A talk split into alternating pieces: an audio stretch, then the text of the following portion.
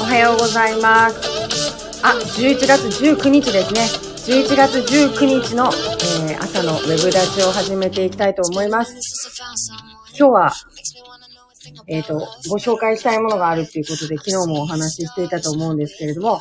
はい、そのご紹介したいものもご紹介しつつ、昨日もいろんな、えっ、と、出会いがありましたので、そのお話とかもさせていただけたらなと思っています。えー今、この、はい、配信はですね、えっ、と、スタンド FM の方と、えー同時に連携して、え配信させていただいています。あ、いつもありがとうございます。レノンさんおはようございます。チャシロキャッツさんありがとうございます。あ、とったかさんもおはようございます。えーえ今日はですね、えー昨日の出会った週末漁師をされている、えー林さんのお話とかをちょっとお話できたらいいなと思っています。はい。で、一応今日もインスタライブの方と連携しているので、こちらの、あの、画像、動画でお知らせできそうなもののご紹介とかを先に済ませようかなと思っています。今日はですね、あの、昨日お伝えした通り、この間購入しました楽々工房さんという B 型就労支援施設のですね、目のとにある、そこで作られている、あのなんだったっけ？これいつも忘れる。えー、あれです。あ、こちらも皆さんおはようございます。ありがとうございます。そう、ステンドグラス。そうです、そうです。ステンドグラスの、あの、こういったものですね。あの、これはキーホルダー。結構かなり綺麗ですよね。これを購入させていただきました。あとこのピアスとか。だいぶ、あの、このグリーンが好きなのでですね。あの、特別この色のばっかり買ってきました。これとか、あともう一つですね、あの、パールハイムっていう大村湾のところにある、西海市だったかなのあたりの、あの、施設だったと思うんですけれども、そこで、この大村湾で採れた、あの、貝の中の、あの、淡水パールを使った、あのアクセサリーの方も売ってたので、こちらも買わ、か購入させていただいた次第です。これも1200円ぐらいだったんですよね。とっても、あの、お安かったなと思って、普通に、こう、淡水パールで、私いろいろ商品見ますけど、結構、淡水パールといってもそこまでその、あの、ね、この1個だけで1500円とかってするので、こんなにたくさんついて、ふんだんにつけていただいて、これで1200円だったら、あ、めちゃめちゃお得だなっていう感じでした。で、いろんな、あの、デザインのものがいっぱい並んでたので、見つけたら皆さんぜひ行かれてみてください。だからいろんなですね、おこう、県内の B 型就労支援施設でいろんなものが本当に作られてて、あと一つすごく気になってるのが、先折りっていうのがですね、あって、あの、すごいカラフルな糸で織った、あの、布を使ったバッグとか、お財布とか、あの、小物、布製品を作っていらっしゃるところがあるんですね。その先折りの、あの、工房にもいずれ行ってみたいなと、あの、思っています。ということで、あの、いろんな作品を作ってらっしゃる工房があるので、あの、定期的に多分皆さんが、いろんな工房の方が一緒になって、えっ、と、イベントを行われていると思いますので、えーもし見かけられたらぜひご覧になってみてください。食品関係のお店も浜野町のアーケードの中に出ていたりしますのでね、あの、そちらの方にもたまに伺ったりします。おはようございます。ありがとうございます。ということで、えっ、と、本日ご紹介させていただいたのは B 型就労支援施設、目のとにある、あの、仏明市のところにも工房があるようなんですけれども、楽々工房さんで、えー作られている、えっ、と、こちらの、また忘れちゃった。えっ、と、ステンドグラス。ステンドグラスでの作品でした。ということでした。ありがとうございます。あと、もう一つ私といえば、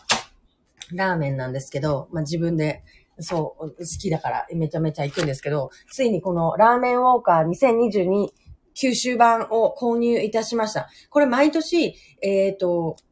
アマゾンの、あの、Kindle で、こう、書籍じゃないタイプの、あの、もので出てるようなんですけれども、まだ出始めなので、あの、Kindle になってなかったので、ちゃんと紙媒体のものを買ってきました。レノンさんもラーメン大好きだと思うんですけれども、こちらもご覧になられたでしょうか？この間、あの、私たちが大好きな、えー、オールウェイズさんが、あの、1位になりましたということで、つぶやいておられたので、あの、九州のですね、1位はオールウェイズさんの豚骨ラーメンなんですけど、はい。それ、その投稿を見て、あ、こういうラーメンウォーカーっていうのがあるんだっていうことを知りまして、あの、買ってきました。すごいですよ。もう本当に全部中ラーメンばっかり。やっぱり福岡ってすごいですね。もう福岡早く行きたいなって思うぐらい、ものすごい数のラーメンと、そのものすごい種類、これもラーメンなんだみたいなものがいっぱい載ってました。で、あんまりなんかこれね、こう中身の話をするとあんまり良くないのかなっていう気がするので、ですけれども、1位は、えっ、ー、と、あれですね、その、オールウェイズさんで、で、2位がどこだったかな ?2 位がですね、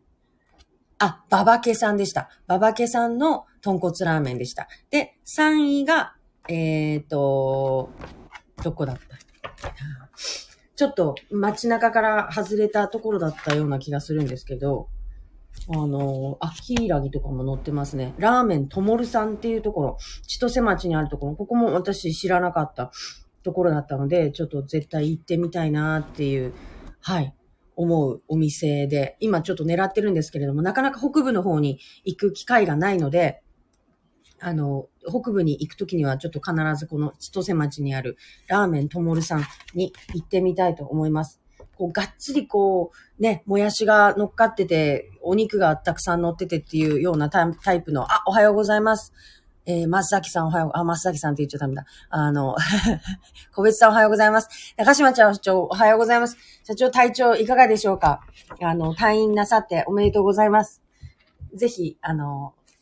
会社に戻られる前に、あの、ランチでも行かせていただけたらと思ってますので、私のおすすめラーメンを、に行きましょう。ということで、ラーメンを今、リサーチしてるんですけど、そう、長崎の3位をお伝えしたいんですけど、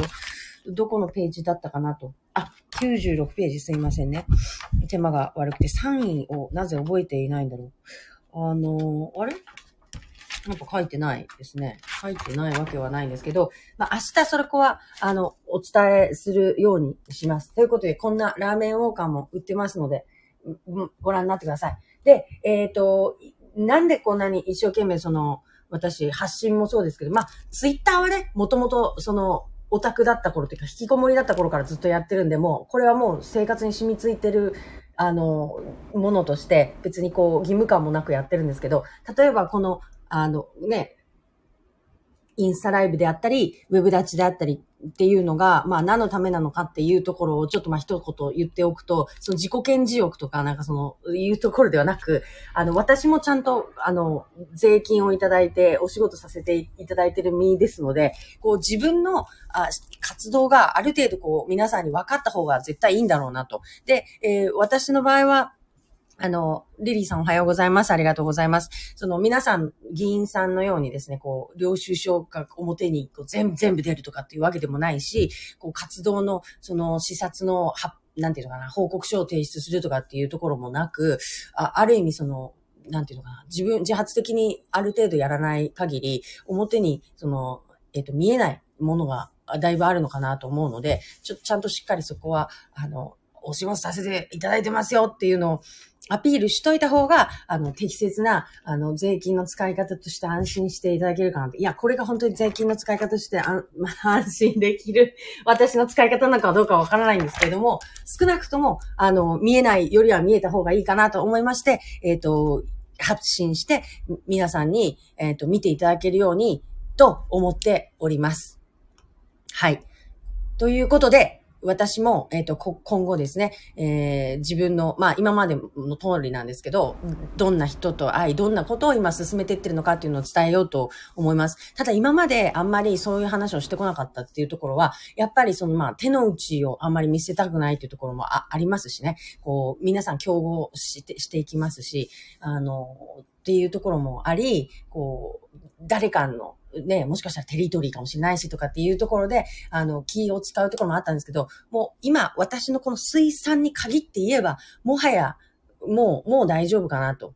もう、このスピード感でここまでいろんな人のご迷惑をおかけしながら、もうお世話になりながら、ここまでさせていただいて、本当にこう、めちゃくちゃその人脈に助けられたというか、もうめちゃくちゃラッキーなんですよね、私。こんな人に出会えるはずないだろうっていうような人たちにも繋いでいただいて、もう奇跡のようなこの呪術つなぎみたいなことが、連鎖が起きて、今、なんかこう、何かが見えてきた状態で。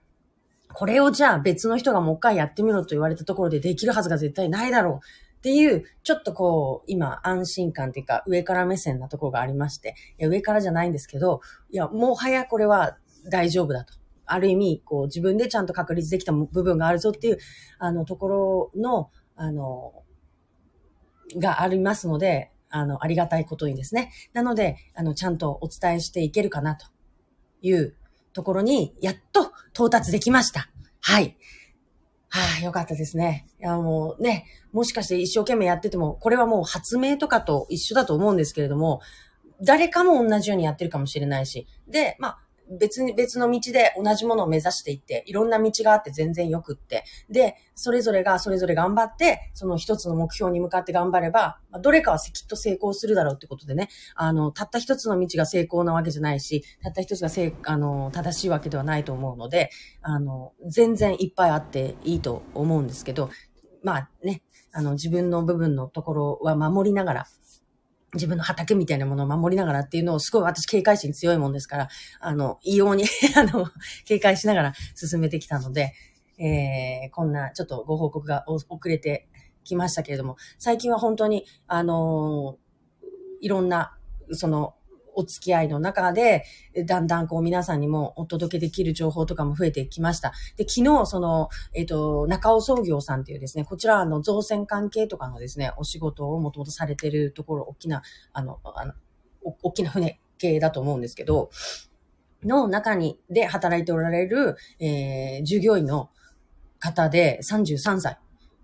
の方が、えー、今はですね、週末漁師さんで、えっ、と、週末に釣りして、で、取ったものを漁協さんに納めてみたいな感じなことをしてるんですが、あの、3月からちゃんと、あの、ある漁協の中の師匠指定制度みたいになってるんですよね。なあの、で、その、お師匠さんを見つけて、そこに弟子入りをして、で、もう漁業一本でやっていくっていうことで、あの、決意をされて、退職が決まってるんですけど、この方を取材させていただきました。で、この方の場合本当に面白いのが、やっぱりその、今、勤めているお仕事先の方が、まあ上司さんが、もともと釣りが好きだったりとか、こう、レジャー関係にすごい興味と関心と、そして知識を持ってらっしゃる方だったっていうラッキーが、あの、重なり、じゃあ漁師としてやっていくんだったらもう最大限サポートするよっていうことでですね、あのー、だいぶ、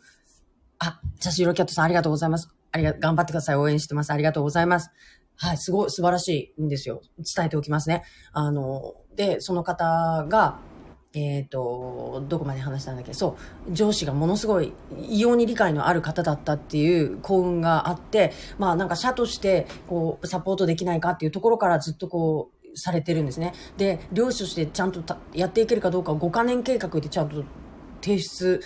あの、資料もちゃんと出してきたと。で、お金の返済の部分とか、あ、まあ、そう、そこがね、やっぱり共有していきたいなと思ったのはですね、あの、漁師さんになるって言って、身一つでその世界に行ってできるもんじゃないですよね。やっぱり船が必要ですし、あと漁具、ね、その漁に関わるもの、網だったりとか、いろんなものが必要で、やっぱりどんなに少なく見積もっても1000万円以上にはなるんだそうです。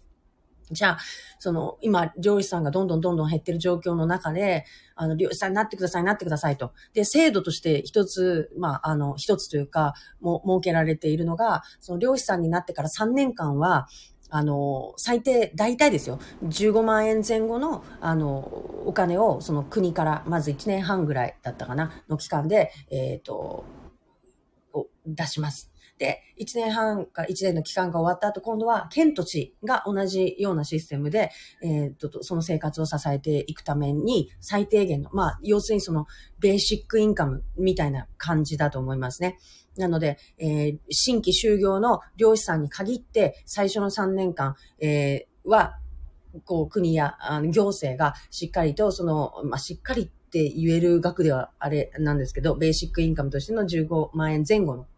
15から18だったかなと思うんですけど、そこはちゃんと保証してい、えー、きますと。で、残りの部分はしっかりその量で稼いでやっていってください。で、3年後ぐらいからは、まあ最長3年なんで、ちょっとそこの、なんかいろいろこう、短くなったりとかっていうのはあるとは思うんですけれども、そこから自立してやっていけるように、まず頑張ってみてくださいっていう制度があります。で、これはお金だけのシステムなので、でもまあお金では大事なことですから、もうないよりあった方が当然いいんですけれども、でもじゃあそれがあるよってなったとし、とってですよ。いきなりじゃあ、よし、じゃあ15万最低限で出してもらえるから3年間っていうことで、じゃあ漁師やりますって言ったとて、船はない、えー、漁具はないとかって、で、装備がない。そんな装備で大丈夫かみたいな状態で海に出るわけにいかない。命に関わりますからね。っていう感じの中でできないですよね。もちろんできませんよね。なので、やっぱりこう、システムとして、漁師さんを、になってほしいんですって言ってる側としては、そのものすごく、あの、え、いや、そんなんじゃできないでしょっていうものしか今備わってないんですね。なので、この方の場合もやっぱりその、最初にそういったものにかける物ですよ。物をまず確保するために、もう1000万以上の、あの、負債を負って、債務を負って、でも、漁師になりたいという決断をされた方なんです。でもこれってめちゃくちゃ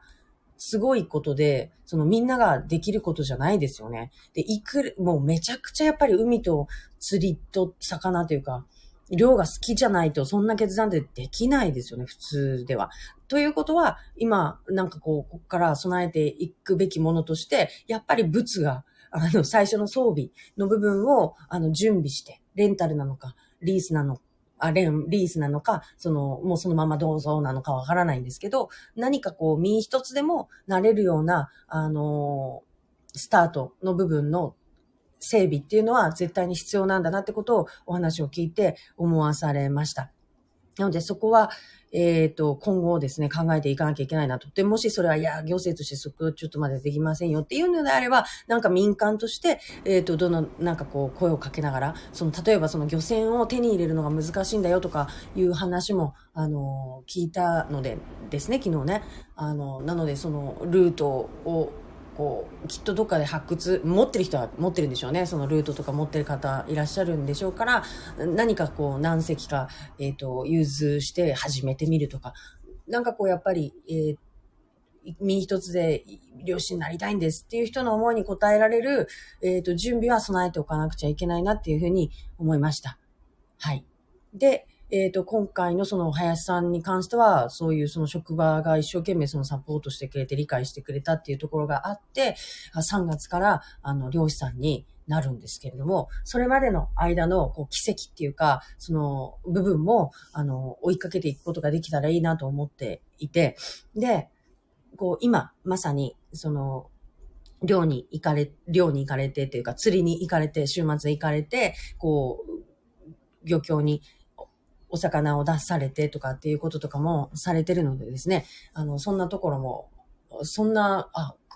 こう言葉で言われて、うん、こんな感じなのかなってこう想像はするんですけど、その、どんな、流れなのか、あの、漁協が買ってくれるんですね。なんか全然その流れとかがよくわからなかったので、こう、えっ、と、私がよく持ってる、あの、GoPro っていうのがあるんですね。あの、アクションカメラって言うんですけど、あの、揺れても、こう、録画の画面があんまり揺れなくて、ちゃんと撮れるタイプのなんですけど、あの、それをしっかり、あの、手に入れて、それもですよ、会社の方が、えー、林さんに、あの、GoPro を買ってあげて、買ってあげてっていうか支給して、で、これから先の、あの、海での活動を取るようにということで、協力をするということだったので、その動画についても、もう私の方でも、こう皆さんに、えっ、ー、と、流していけるような、うん、なんかこう流れを作っていけたらいいなと思っています。うん、今から漁師になる方とかっていないですよね、なかなか周りに。だから、ああこんな人たちがいるんだというか、あ、こうやって漁師ってなるんだとか、あと、あ、漁ってこんな感じなんだとかっていうのを、まあ、なんとなく分かってる、この世界を、こう、ある一人の方に、こう、フォーカスして知っていく、うーん、何かにきっかけにしていければいいかなと思います。はい。で、昨日、ちょっとそのお話をしてた時に、あ、ラーメン屋頑張ってください。ありがとうございます。ラーメン屋じゃないんですけどね。まだラーメン屋はやってないんですけど、やるとしたら、どうですかね。私はでも豚骨が好きなので、でも海鮮のさ、あ、ラーメンの話をちょっと一つ、すごく大事な海鮮のラーメンというか、あの、お話をさせていただこうかなと思うんですけど、煮干し、前、前ちょっとお話ししたと思いますけど、その煮干しですね。今その煮干しラーメンっていうのがその関東とか、あの、都会の方では流行っているということで、あの、流行ってるんですって。で、その煮干しをもう長崎の煮干しじゃなきゃダメっていうことで、すごく有名なところ、お店とかが、あの、買い付けて、え使ってらっしゃるということでした。で、前もちょっとお話ししたかもしれないんですけど、その煮干しというのが、そうね、話しましたね、これね。普通の高級煮干しとは違う方向性というか、油の乗っている煮干しを使うんですよっていう話でした。ラーメンに使う煮干しっていうのは、その本来その高い煮干しはですね、油がな乗っていない、えっ、と、煮干しなんですって。そっちの方がいいんですって、身が締まってて。なんですが、ラーメンに使われる煮干しの方は、ある意味その規格からはちょっと外れた、あの、油の乗っている方の煮干しを使われるということで、あの、その煮干し品評会みたいなのが行われてるんですけど、その中で、こう、油の乗ってるやつだけをかき集めたのを、かき集めてでしょうね、こう選んで、ラーメンの方に、煮干しラーメンに使われているということで、今まで価値が低かったものに、こう、が、ラーメンというジャンルの中ですごく重宝されてるんだよっていうお話を聞かせていただいて、あ、それ素晴らしいなと思った次第です。で、この煮干しの品評会についてもですね、丸尾町っていうところでですね、あの、長崎県漁連さんがですね、されています。長崎県、長崎市、丸尾町ってどこですかね？えっ、と、めちゃめちゃあそこじゃないですか。ああ丸尾ってあっち側ですよ。県庁の、あの、海を挟んで、向こう側ですね。あの、あれですね。えっ、と、エレナの稲佐店があるところですね。はい。あ、桃太郎さんおはようございます。ありがとうございます。こちらの方で、えっ、と、煮干しの品評会が行われているということなので、あの、煮干しの直販、うん、違った、えー品評会でしたっけそう、それにも行かせていただくことになりました。ので、こちらも、えっ、と、動画にして発信をしていきたいと思います。はい。あと、来週は、えー水産、長崎県のですね、水産、センターみたいなところが主催している、えー水産教室っていうのが行われます。で、そちらの方も、あの、取材していいよっていうことだったので、えー野母崎にあります、青潮、青、青潮学園でしたっけ？青潮学園？っと読まないですね、これ。成長学園って読むんですか？えーと、なんて読むんですかね？あの、野母崎小中一貫の、えー、まあ、きっと野母崎小学校と野母崎中学校がこう合わさったところなんですね。で、長崎市立野母崎中学校のところにある、えー、ところなんですけど、これ、青潮学園っていうんですかね。成長学園がちょっとわからないんですが、えっ、と、こちらの方で、えー水産教室があるので、えーこれにも行ってまいりたいと思います。もちろん、野母崎漁協さんの、あ、漁業協同組合さんの、えー主催で行われるものです。漁師さんたちとかが集まってですね。青潮でいいんですね。あ、ありがとうございます。青潮学園。はい。での、えー水産教室。これも行ってまいりますので、えーこれも動画にして、動画とかあ、いろんな形でお伝えしたいなと思っています。ということで、あの、どんどんどんどんいろんな、あの、日程っていうか、予定が入り、入ってるんですけれども、なかなかですね、その、えーこれを形にしていくのがむ、難しくて、追いつかない状況になってきましたけれども、一生懸命、あの、バンバンバンバン出していけるようにします。で、おはようございます。マルチンさん、ありがとうございます。あの、以前、えー選挙の時に声かけていただいてありがとうございました。はい。あの、すごく素敵な写真を撮ってらっしゃる方なんです。ぜひ皆さん、インスタでそのまんま、あの、見られてみてください。あ、この間、あ、そうです。そういうことでですね、あの、ちょっとまた長くなりそうなので、この辺にしておきます。はい。ということで、えっ、と、続々と、えー水産関係の、えーあれが、あの、予定が入ってきていますので、えーどんどん表に出していきますので、皆さん興味を持って見ていただければと思います。そう。今日朝、えっ、と、ツイッターにも書きましたけれども、ミトピアの方で書きましたが、あの、来月の2週目ぐらいにはですね、マグロの品評会っていうのが行われます。県産のマグロですね。こちらの、えっ、と、品評会の方にも、長崎市のセントヒル長崎で行われるんですが、こちらの方にも、あの、行かせていただきます。で、えっ、と、そこで対象を取った、えーマグロは、じゃあどこで食べれるんだろうみたいなところまでね、えっ、と、ここで売ってますっていうところまでしっかり、あの、皆さんにお伝えしたいと思います。もうナンバーワンマグロが決まりますので、今年の。はい。あの、いい、面白そうなイベントになりそうですので、こちらの方にも参加させていただきます。ということで、だいぶ、えー、楽しい、えー年末に向けてですね、お魚もどんどんどんどん、えー皆さん食べていく機会も増えていくと思いますので、で、何が素晴らしいって、こう、冬場は油が乗りますから、あの、お刺身の質もきっと美味しくなってるんだと思います。お魚も美味しい時期が今から来てますので、あの、冬はたくさんお刺身食べてください。よろしくお願いします。ということで、えっ、と、今日もほとんど私は食べ、あ食べ尽くしてじゃなくて喋り尽くして、もう出し尽くしてもうネタがありませんので、あの、明日以降のウェブ立ちは、あの、どうにかして中村県議を呼ぶなり、えっ、と、こう、バツなぎをさせていただきたいと思います。こう、もう自分ではもう全部出しましたので、あ、まあ、あと一つ出せることとしたらこれぐらいですね。長崎プレス。今月号は長崎の魚。美味しいね、長崎の魚っていうことになってましたので、こちらの内容からちょっとなんか一件行ってみましたとかっていうのもいいかもしれないですね。でも素晴らしい。切り身の見分け方ということで、血合いの色を見ようねとか、なんか皮はこんな感じでとかっていうのとか、あなんかこんなページもあるので、えっ、と、美味しい魚の、お津田水産の方が出てます。津田水産。えー、で、自慢のところにありますね。あのーでも、もう、本社は、佐世保の東浜漁協の中にあるって聞いたんですけれども、水産加工でワインサバの美味しいところです。でここのサバはノルウェー産のサバですので、あの、県内のサバではありません。でもそれは悪いことではないんです。えっ、と、ノルウェー産のサバはちゃんと規格がしっかりしてますから、大きさの、こう、ね、えーバラバラだったりしないし、ちゃんと油が乗っててとかっていう規格ががっちりしてます。向こうの、あの、お魚っていうのは、あの、北欧のではですね。養殖の、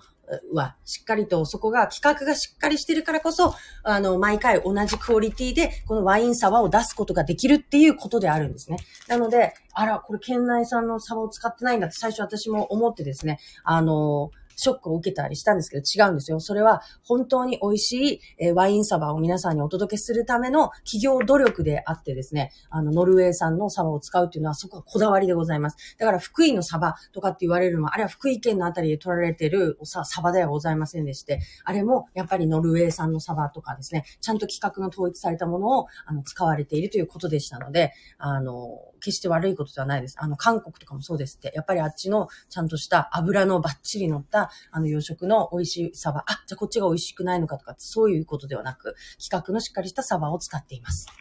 っていう、あの、トリビアでした。はい。ということで、えっ、と、また、あの、お魚についてお伝えしていきたいと思います。今日金曜日なので、また来週月曜日お会いしましょう。ありがとうございました。唐突に終わるっていう感じですけど、また来週よろしくお願いします。ありがとうございます。